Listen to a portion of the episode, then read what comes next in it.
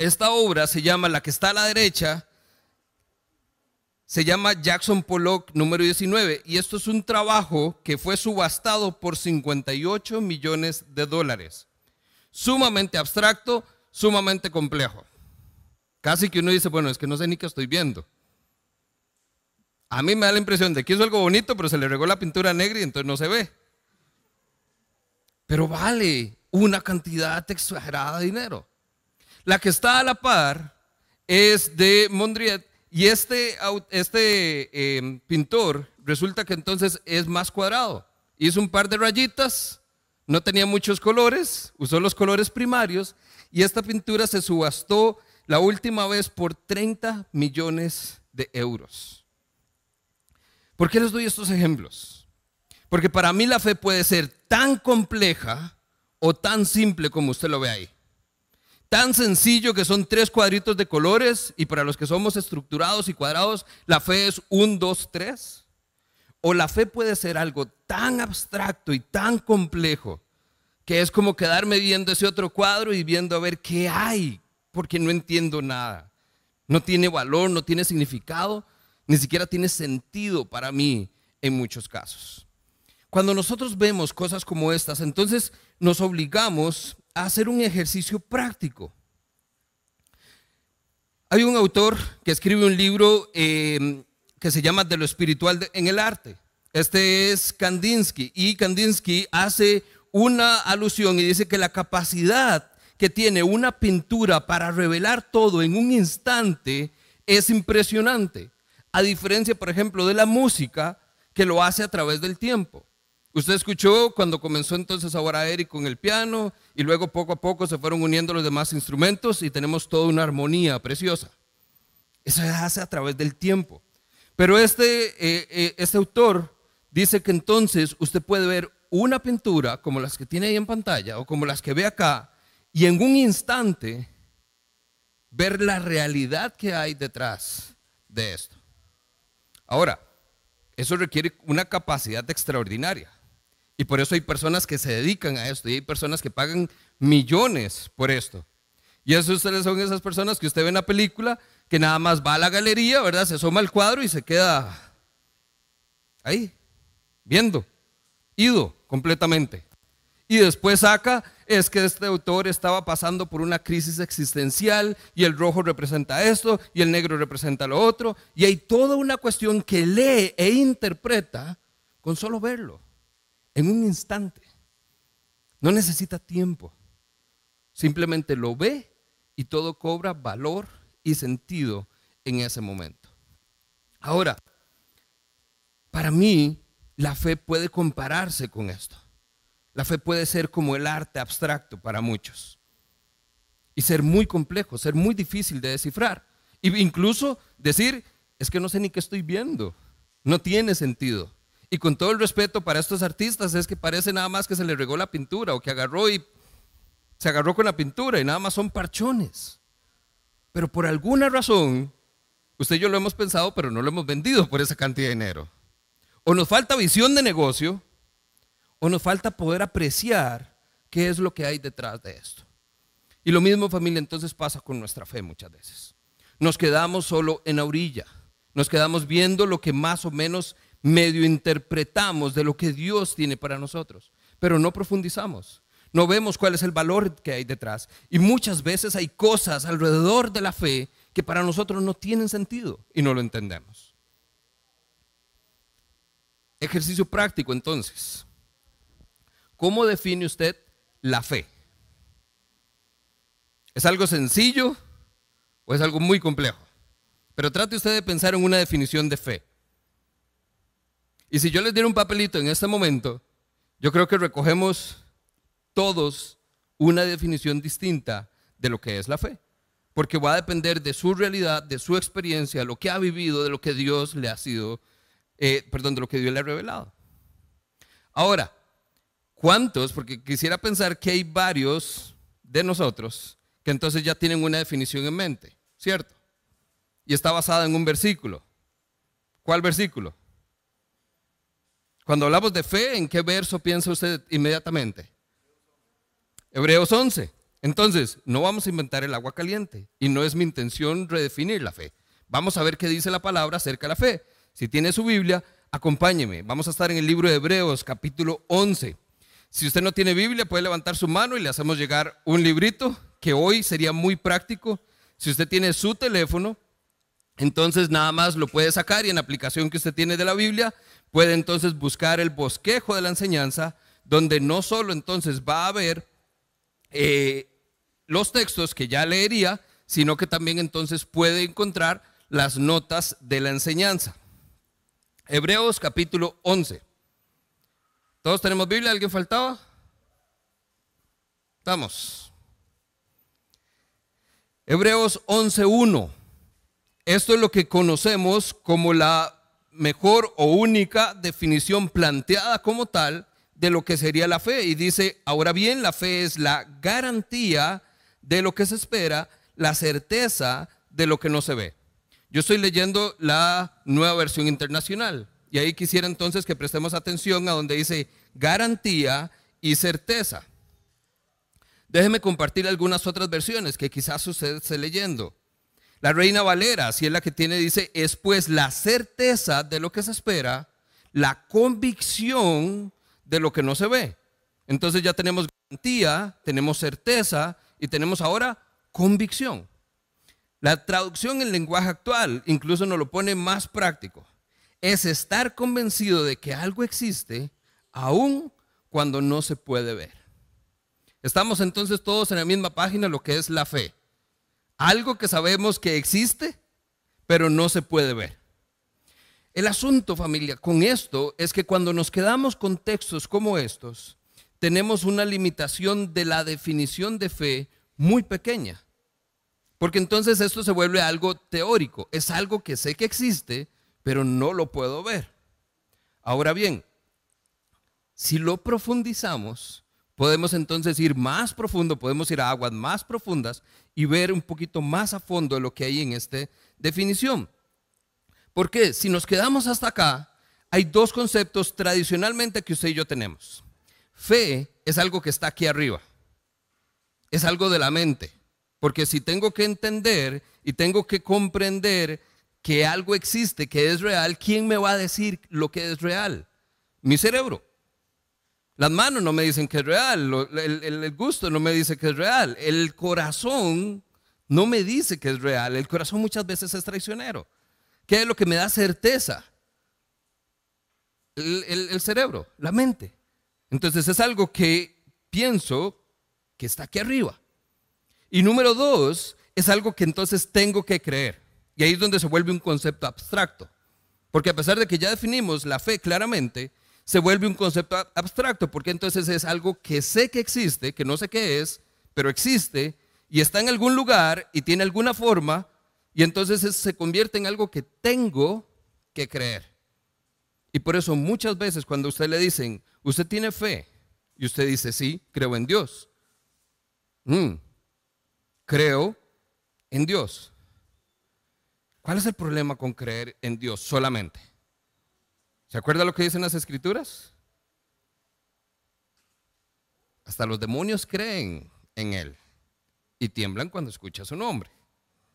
Entonces, ¿qué nos hace diferentes a nosotros de los demonios que igual creen en Dios y nada más? La fe tiene que ser algo más entonces. La fe tiene que llevarnos a algo más profundo todavía. Y es entonces ahí donde vamos a ver otras versiones para que nos den un complemento. No estamos añadiendo a la definición de fe. Simplemente estamos explorando otras versiones que nos hacen complementar lo que ya Hebreos 11 nos dice. Nueva traducción viviente dice, la fe demuestra la realidad de lo que esperamos y es la evidencia de cosas que no podemos ver. Cuando entonces yo leo que demuestra algo, quiere decir que hay acción, no es solo algo palpable, es algo que me va a demostrar que es una realidad en mi vida. Es algo que estoy esperando, pero ya es una realidad en mi vida. Y además dice que entonces es evidencia. Ahí es lo que muchas veces nosotros necesitamos. No solo es algo abstracto que no puedo ver, sino la fe me puede dar evidencia de eso que yo tengo o se supone que tengo que creer. Y termino con la, eh, Dios habla hoy, donde dice, tener fe es tener plena seguridad de recibir lo que se espera y es estar convencidos de la realidad de las cosas que no vemos. Es estar convencidos. Aquí es donde entonces añado otro término que es la convicción. Usted puede creer algo. Y usted puede creer y ya. Pero usted puede estar también convencido de otra cosa. Cuando uno está convencido por algo, usted muere por esa causa. Usted muere por su convicción. Usted lo lleva al límite y vive a partir de eso que no solo sabe que es cierto, sino que para usted es una verdad absoluta. Eso es lo que habla entonces la fe. No es solo algo que creo abstracto en mi mente, es algo que ahora es una realidad en mi vida, que tengo evidencia de lo que es y por ende vivo a partir de eso que creo. Entonces, aquí lo que vamos es que la fe no vamos a desechar, es tanto algo que pienso en mi mente como algo que vivo en acción. Y eso entonces, si lo usamos en términos correctos, sería es lo que vivo en obediencia. La obediencia es lo que nos hace a nosotros comportarnos de la manera en que Dios espera. ¿Por qué? Porque estoy viviendo a partir de lo que sé que Dios tiene para mí, de lo que Dios espera de mí, de lo que Dios ha puesto en mi mente, en mi corazón, y se vuelve una convicción y entonces digo, vivo, y la parte que nos cuesta, y muero por esto que creo. Porque muero con la esperanza de que así como he participado con Cristo en el sufrimiento, participaré con Él de su resurrección. Y entonces ahí, que la muerte venga cuando quiera. Y estoy listo porque tengo entonces ahora una esperanza eterna. Regresaré con Él. Y esa fe que entonces decimos tener en Cristo es donde muchas veces solo se queda en un pensamiento en la mente y no necesariamente se traduce en una acción en nuestra vida. Ahora, vea lo interesante. Vamos entonces eh, ahí mismo, en Hebreos, devolvámonos un poquitito. Capítulo 10, verso 35. Porque para poder entender cómo el autor llega a esta definición, entendamos un poquitito también el contexto de lo que está diciendo. Y dice Hebreos 10, 35. Así que no pierdan la confianza, porque ésta será grandemente recompensada. Entonces, si la fe es también que tiene algo que ver con confianza, va a ser recompensada. Número uno.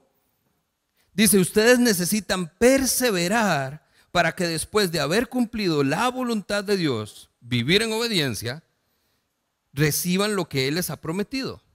Esa es la certeza, la garantía de lo que les espera, pero que no se ve, pero que va a llegar. Dios va a dar lo que Él ha prometido. Y por último dice, pues dentro de muy poco tiempo el que ha de venir vendrá y no tardará, pero mi justo vivirá por la fe. No dice creerá, dice vivirá por la fe. Es la acción que estamos hablando. Y si se vuelve atrás, no será de mi, de mi agrado. Pero mi justo, perdón, dice, pero nosotros no somos de los que se vuelven atrás y acaban por perderse, sino de los que ayúdenme ahí, sino de los que tienen fe y preservan su vida. Ahora, fe no es algo que creo, es algo que tengo. Y es algo entonces a partir de lo que vivo. Con esto que nos da el autor es donde podemos entender por qué es que está hablando de que esa evidencia que hay, esa convicción, esa garantía, esa certeza, esa seguridad de la que habla Hebreos 11.1 es lo que me puede dar a mí herramientas suficientes, conocimiento suficiente, razón suficiente para vivir a partir de esto. Esto entonces familia es la tarea que tenemos por delante. No solo comprender algo que para muchos es abstracto hoy como el arte de la fe, porque la fe es simple, solo que la hacemos muy complejo. Pero no solo entonces creer en algo, sino vivir a partir de aquello en lo que creo. Porque ahí es entonces donde divagamos muchas veces como creyentes. Porque si nosotros viviéramos a partir de la fe que tenemos vea, por poquitos que seamos, la gente se daría cuenta de quiénes somos. Y no tendríamos que poner en los rotulitos iglesia. No tendríamos que preguntarle a alguien, ¿y usted es creyente? ¿Y usted es cristiano? ¿Por qué entonces tener que decirlo? Si nuestra vida debería ya ser evidencia y testimonio de que eso es lo que somos, de que así es como vivimos. Así fue como comenzó la iglesia primitiva. Los cristianos no se les decía cristianos, se les dijo cristianos porque dice, ustedes son como Cristo. ¿Alguien les preguntó? No, pero se notaba por la manera en que vivían, por la manera en que hablaban, por la manera en que se desarrollaba esa fe. Ahí es entonces donde tenemos una gran tarea por delante. Y durante las próximas tres semanas vamos entonces a navegar por aguas profundas y vamos a ir de verdad en esta aventura donde vamos a entender qué es la fe y cómo es esa entonces esa fe, como lo vamos a ver hoy, que asombra, que persevera y que se perfecciona hasta el día en que Cristo venga. Amén. Ahora, vamos al ejemplo. Mateo capítulo 8. Y también vamos a estar en Juan capítulo 4. Entonces déjeme darle dos opciones. Si usted tiene la Biblia física, puede buscar los dos textos. Si usted está con alguien, entonces que esa persona busque Mateo 8 y la otra busque Juan 4 y así pueden comparar algunos textos. Porque hoy no vamos a estar solo en un texto, sino lo que quisiera es utilizar dos historias que están en dos pasajes diferentes que comparten mucha similitud y nos hablan de cómo es la vida de fe de una persona y utilizarla simplemente entonces como ejemplo de cómo nosotros hoy podemos tener una fe que asombre. Mateo 8 a partir del verso 5 y Juan 4 vamos a estar a partir del verso 43.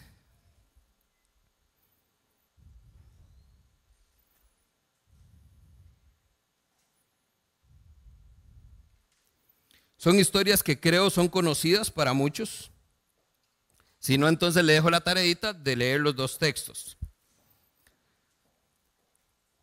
La primera historia, Mateo 8, nos habla de un centurión romano. ¿Ha escuchado usted la historia? El centurión romano que llega y le pide a Jesús que sane a un siervo de él que está enfermo. Juan 4 narra una historia muy similar, casi que yo las veo paralelas, porque entonces es un funcionario real que llega a Jesús y le pide que sane a su hijo que está enfermo. Entonces, ambos son personas, hombres de fe, que llegan a pedirle a Jesús que sane a alguien que no está con ellos físicamente, están en otros lugares y que además entonces están enfermos. Y la sanidad, la petición es la misma. Buscan a Jesús y les pide, sane a alguien que está en mi casa. Ahora, vamos a jugar entonces, encuentre las diferencias, porque ahí es donde vamos a ver los eh, detalles que nos van a revelar estas historias. Vamos entonces primero en Mateo 8. Tenemos la historia del centurión. El centurión era un gentil. Recuerde que gentil eran aquellos que no eran judíos. Los judíos entonces veían a los gentiles como el resto. O sea, nosotros somos el pueblo de Dios y está el resto del mundo, que no son del pueblo de Dios. Un gentil. El centurión se les dice centurión porque están a cargo de 100 personas. Es un soldado romano que entonces se ha convertido en un oficial ahora del ejército y tiene a su cargo 100 soldados romanos. Por eso se les llama centurión. En la Biblia se conocen al menos seis o siete centuriones y a todos ellos se les conoce como personas que eran buenas y honorables. Es decir, buena nota. Solo tenían el detalle que eran gentiles y que eran del, imperio romano. Entonces, ¿qué es el detalle? Que cualquier judío, tan solo la presencia del centurión le causaría incomodidad. Y muchos de ellos odiarían a estas personas. Y por eso, mucho del contexto de la historia, cuando el centurión busca a Jesús, los discípulos, ¿verdad? Hasta que sacan casta. Y toda la población que está ahí, que es judía, es como, ¿y este que viene aquí a pedir nada? Hay resistencia y hay rechazo hacia esta figura. Pero y es donde está lo jugoso de la historia para nosotros, la pregunta es, ¿qué hace un gentil buscando a Jesús? Los judíos lo tenían y no todos le buscaban, pero esta persona que es no creyente, que no va a la iglesia, que no tiene tradiciones religiosas, y reconoce a Jesús y lo busca para que le ayude. ¿Se da cuenta entonces el propósito de la historia? Ahora veamos la otra parte. Tenemos entonces un funcionario real. Juan capítulo 4. Habla entonces de esta persona que es un noble, también se le dice. Y este noble tiene un hijo, un príncipe, que está enfermo. Esta es una persona entonces de la realeza. Estas son personas que tenían gran importancia, prestigio. Son de esos donde el apellido ya usted dice, ah, usted es de familia, ¿verdad? Top. Pero curiosamente la historia, los detalles que nos dan es que en ningún momento este hombre utiliza esa carta. En ningún momento él dice es que yo soy fulanito. Jesús, usted sabe quién soy yo, ¿verdad? O sea, usted conoce la familia de donde vengo. Aquí lo que vemos es entonces que viene una persona con mucho poder, con mucho prestigio, una persona de la alta alcurnia, como le diríamos, pero viene como cualquier otro hombre. Es más, como cualquier papá desesperado, como usted y yo estaríamos si nuestro hijo estuviera enfermo, ¿cierto? Ahí usted se le olvida todo y usted busca lo que sea. Porque si lo que está en juego es la vida de mi hijo, hacemos lo que necesitamos, ¿cierto? En ese contexto, entonces, ambas personas fueron a buscar a Jesús. Si usted busca, en los dos textos dice que fueron y le rogaron a Jesús. Mateo 8 dice que pidió ayuda, la nueva versión internacional, pero si usted lee la Reina Valera, dice que le rogó, el centurión romano le rogó a Jesús que le ayudara. Juan 4 dice que el noble lo que hizo fue le suplicó a Jesús que sanara a su hijo. En ambos casos lo que vemos ya es una posición de desesperación. Es, ya no sé qué hacer y ocupo que usted haga algo al respecto. Ahora, lo interesante acá también es esto. El centurión romano, vean lo interesante, la ley romana le permitía que si su siervo, si su esclavo se enfermaba, que lo matara. Si está enfermo no puede trabajar y si no puede trabajar, ¿para qué sirve? Entonces mejor mátelo y consígase otro. ¿Por qué entonces el centurión viene a pedir ayuda para su siervo? ¿Se da cuenta cómo entonces revela la condición del corazón? Está buscando ayuda para su siervo, cuando pudo perfectamente haber aplicado la ley y desecharlo está abogando por alguien más. Lo mismo hace entonces el papá de este hijo. Es un papá que se acerca como cualquiera de nosotros, con un sentido de urgencia y desesperación, donde no importa qué haya que hacer, estamos dispuestos a hacerlo todo. Ahora, ambos se presentan a Jesús, ambos hacen la petición y aquí es entonces donde viene la primera diferencia. Centurión llega a Jesús, mi siervo está postrado en una cama, está enfermo, no puede levantarse, necesito que lo sane. ¿Cuál es la respuesta de Jesús? Si usted está en Mateo, vaya ahí al verso, dice, iré a sanarlo. ¿A dónde es? Vamos, si de una vez Jesús comienza a caminar, vamos, voy a ir a sanarlo, inmediatamente. No hay preguntas, simplemente hay, vamos, vamos, que yo iré a sanarlo. Aquí lo que vemos entonces es que esto es contrario a la tradición judía. La tradición judía es judíos y gentiles no son iguales. Si Jesús hubiera ido a la casa del centurión romano, ni les cuento el problemón que se arma. Ahí es donde a veces hasta quisiéramos que ojalá hubiera ido para ver qué pasa. Pero entonces, no solo es la reacción entonces del centurión romano buscando a Jesús, que tiene que venir un gentil a buscar a un judío, a un rabí judío, sino entonces ahora, ¿qué, tiene que hacer un rabí judío yendo a la casa de un gentil? Peor aún, de un centurión romano. Es el símbolo de la opresión del pueblo. Pero entonces Jesús no está pensando en eso. Y Jesús dice, vamos, y yo estoy dispuesto a sanar. Ahora, escenario completamente diferente es el que recibe el funcionario. El funcionario entonces va, busca a Jesús. Jesús, mi hijo está enfermo. Y nos añade Juan, el detalle es, y está muriendo. Vamos, necesito que baje y lo sane. Entonces el, papá sí está desesperado, es, yo, yo no me voy a esperar. Vamos, y necesito que usted vaya físicamente a donde está mi hijo y lo sane. Ahora, Juan nos da un contexto interesante porque Juan viene narrando la historia de la mujer samaritana, donde recuerde que Jesús hizo el milagro con la mujer samaritana, todo el pueblo creyó y viene todo ahí una serie de secuencias donde Jesús está haciendo sanaciones, está haciendo señales, está haciendo milagros. Y la gente entonces claramente está buscando a Jesús por esto. Y había una alta población que le buscaba a Jesús únicamente para que le hiciera el favorcito.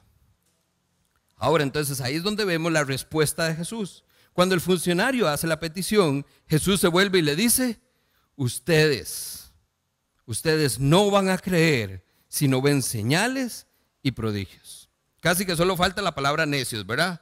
¿Qué necedad con ustedes? Es que todos quieren ver milagros y quieren ver señales y quieren ver prodigios y quieren que yo haga y haga y haga. De momento pareciera ser que esto es muy fuerte. Póngase usted en la, posición, usted está ahí en la sala de emergencias del hospital. Doctor, sane a mi hijo.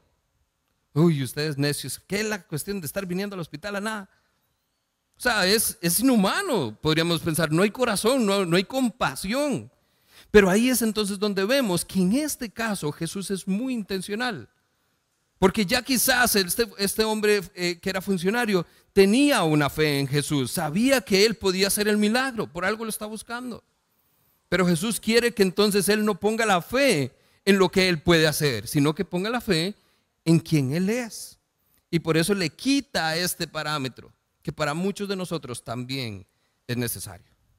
¿Cuántos de nosotros hoy necesitamos ver señales y prodigios de parte de Dios para creerle?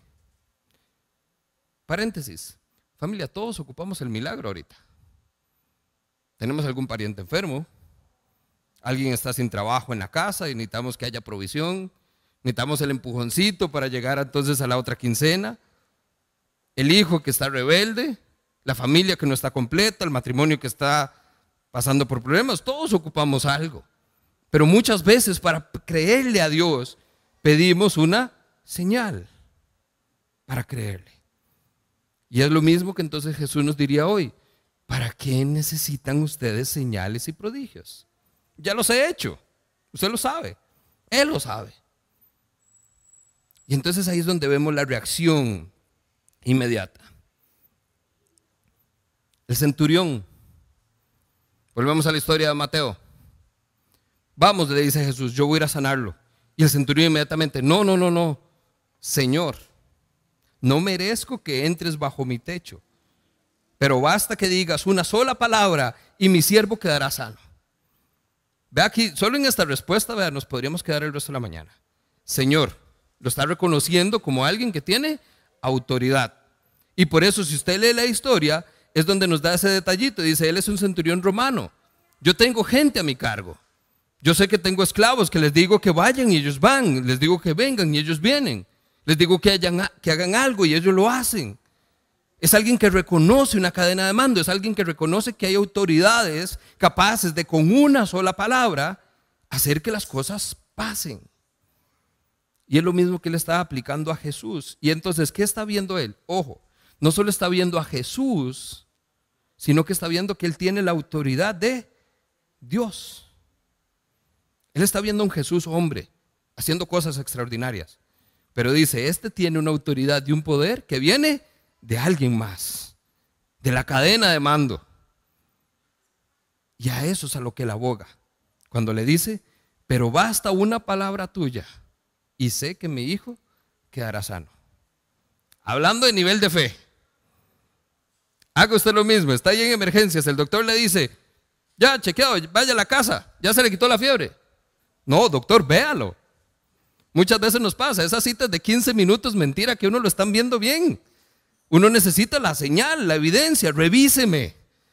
No solo me mande a la casa con acetaminofén, eso no es suficiente. Es el caso del funcionario. Él quería señales. Entonces, ¿cuál es la respuesta del funcionario? Le dice, Señor, rogó el funcionario, baja antes de que mi hijo muera. Note entonces ya el nivel de desesperación. Ya hay un imperativo. Ahí usted no está viendo el por favor. Ahí es simplemente haga lo que le estoy pidiendo porque estoy desesperado. Baje Porque usted, así como ha tocado a otros, así como le han tocado el manto, así como se han pasado cosas donde usted solo se acerca, necesito que usted baje y haga lo que usted hace conmigo. Una señal ya de desesperación. Y ahora vea lo interesante. La respuesta de Jesús, vuelve a casa que tu hijo vive. Ahora lo interesante es, en la segunda vez que ya le está diciendo, ya tengo el control. Pero en esta ocasión pareciera que entonces el funcionario sí entendió y obedeció y regresó a casa. Vuelve a casa que tu hijo vive, le dijo Jesús. ¿Ok? No fue la primera como el centurión, pero a la segunda entendió y obedeció. ¿En dónde están poniendo la confianza estos dos hombres? En una palabra que basta. Hay que creer, nada más. Hay que creer. ¿Qué tanto necesitamos nosotros más? ¿Cuántas señales, cuántos prodigios, cuántos intentos, cuántas conversaciones de va y ven con Jesús? Señor, vaya, Señor, venga, Señor, haga. ¿Cuántas más de esas necesitamos si lo que nos están diciendo es una sola palabra, basta?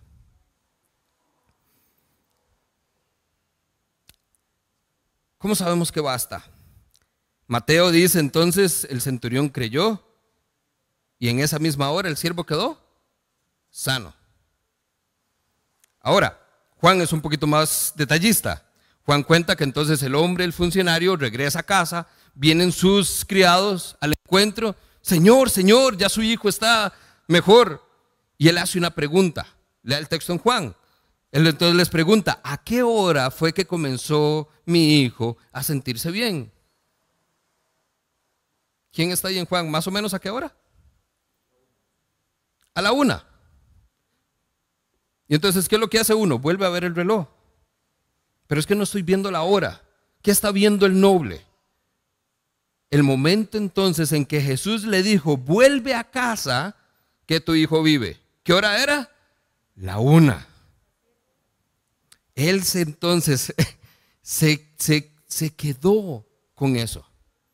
Ambos fueron sanados en el momento en que Jesús dijo, están sanos. Vuelve a casa que tu hijo vive. Al centurión le dijo, vuelve a casa, pues todo se hará como has creído.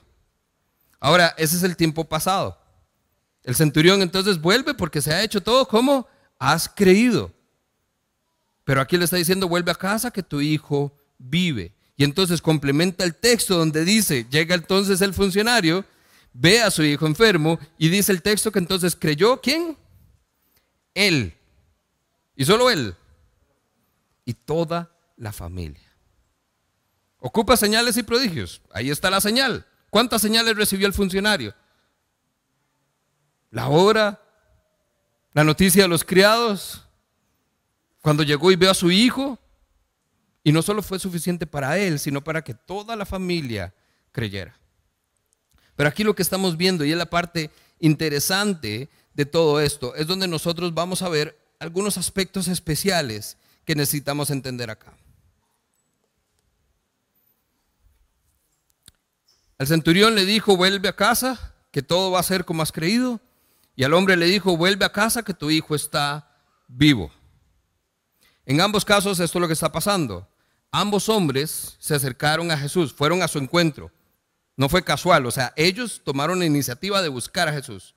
Ambos hombres están haciendo una petición en beneficio de alguien más, no es una petición egoísta. Ambos hombres están acercando a Jesús con cierto sentido de urgencia, porque están rogándole, están pidiendo por una sanación y no solo eso, es un milagro a distancia. El centurión está Jesús en Capernaum. En la historia del eh, funcionario no está en Capernaum, el, noble con Jesús está en Caná, pero el hijo está en Capernaum. Están a distancia. A ambos Jesús les da una lección de vida según la fe de cada uno en ese momento, pero al final de cuentas, si lo vemos al resumen, Al final de la historia ambos hombres creyeron, ¿cierto? La pregunta entonces, si ellas encuentran la diferencia, ¿en qué momento fue que creyeron? Tomemos el funcionario, que es tal vez donde caeríamos la mayoría de nosotros. El funcionario creyó cuando fue a buscar a Jesús. ¿Creyó la primera o la segunda vez que le pidió a Jesús que hiciera el milagro? ¿O creyó hasta que vio al hijo? ¿O le creyó cuando ya los criados le dijeron ya su hijo está bien? ¿En qué momento creyó el funcionario realmente en Jesús? Y la pregunta, porque entonces Mateo es sumamente abstracto, no nos lo dice, ¿en qué momento creyó el centurión? Porque para ir a buscar a un maestro judío, tiene que haber creído en algo o en alguien. Entonces, ¿en qué momento creyeron estos hombres? Y es ahí donde viene a la parte práctica para nosotros. ¿En qué momento ha creído usted? ¿O qué tanto más tiene que pasar para que usted crea? Y es el detalle, que una palabra es suficiente. ¿Se dan cuenta de lo simple que puede ser nuestra fe? Una palabra bastará. Pero ahí estamos nosotros, buscando señas, buscando señales, buscando momentos, encontrándonos con Jesús una y otra y otra vez, pidiendo que haga y Él hace y nosotros seguimos. ¿Cuántas veces más entonces Jesús tiene que obrar en su vida para que usted tenga fe? Porque entonces vuelvo a lo mismo y es el principio. Estas dos historias a mí siempre me encantan porque son paralelas casi en el sentido de es lo mismo, solo que revelan dos vivencias de la fe muy diferentes. Porque entonces cuando yo veo la historia del centurión, lo que me dice el centurión creyó desde que salió de casa a buscar a Jesús. Desde el momento en que dijo, no aplico la ley romana, sino voy a buscar la opción alternativa de este famoso rabí que anda haciendo milagros por ahí. El, funcionario tuvo varios momentos para creer. Yo quisiera pensar que entonces él creyó en Jesús igual cuando salió de su pueblo. Tuvo que emprender un viaje. Es que no fue que lo llevó a la esquina, tuvo que emprender un viaje. Su hijo agonizando y él entonces decide dejarlo para ir a buscar la cura. Tiene que haber creído. ¿Para qué va a hacer usted un viaje en vano si no es así?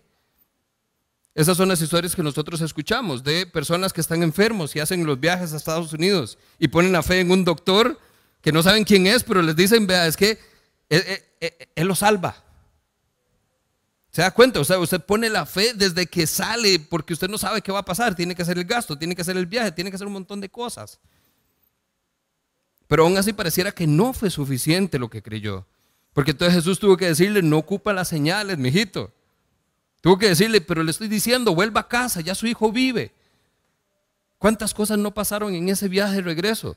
Yo me imagino, entonces, si fuera yo, en mi fe imperfecta, ahí va el funcionario. ¿Será que sí? ¿Será que no? Uy, me devuelvo, pero es que debía haberme traído a Jesús. Y, y en ese dime que te diré.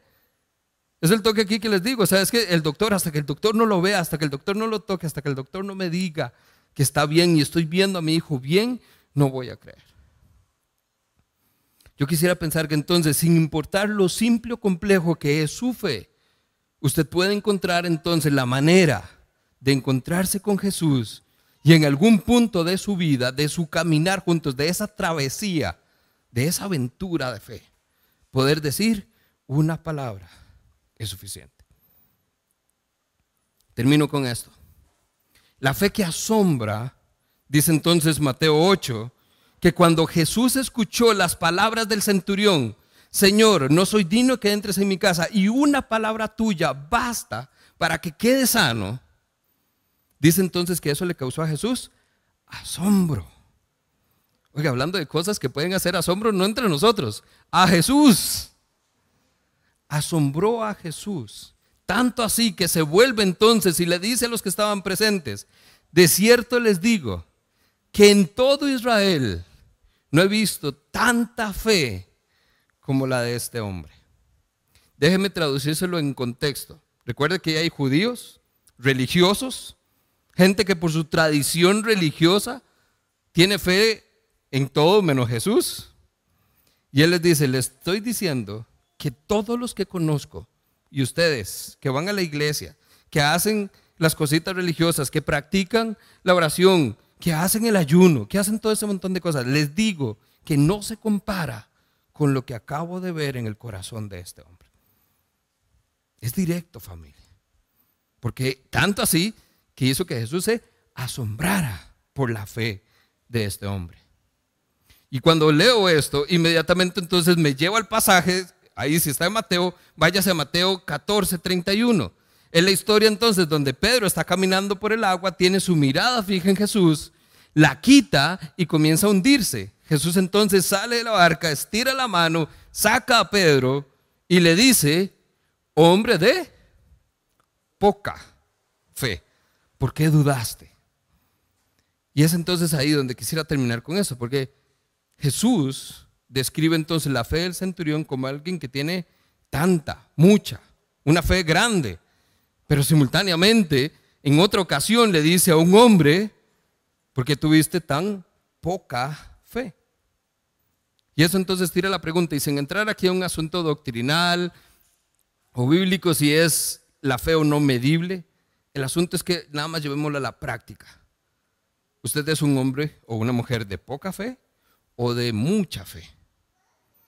O la pregunta que yo le haría es, ¿su fe asombra a alguien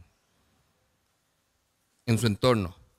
O si Jesús viniera hoy y tuviéramos un encuentro personal con Él, así como lo tuvo el centurión, así como lo tuvo el funcionario, Jesús le diría a los demás, les digo que no veo a nadie más que tenga tanta fe como la de este hombre o como la de esta mujer. ¿Se da cuenta entonces? Es, no, no, no es ahorita hacer leña del árbol caído, no es decir es que sí, mi fin perfecta y es que yo no soy digno y es que yo no logro. Es nada más tener la oportunidad de ver hoy que entonces nuestra fe, cuando la sacamos de la mente, cuando sacamos ese cubo que tenemos de que la fe es algo abstracto que tengo que creer y que de alguna manera es como si me lo tengo que meter en la mente, aunque no lo entienda, aunque no sepa cómo funciona, cuando logro comprender ese, ese concepto y lo vivo, porque entonces trae evidencia a mi vida, trae seguridad, trae convicción y vivo a partir de eso que me está dando.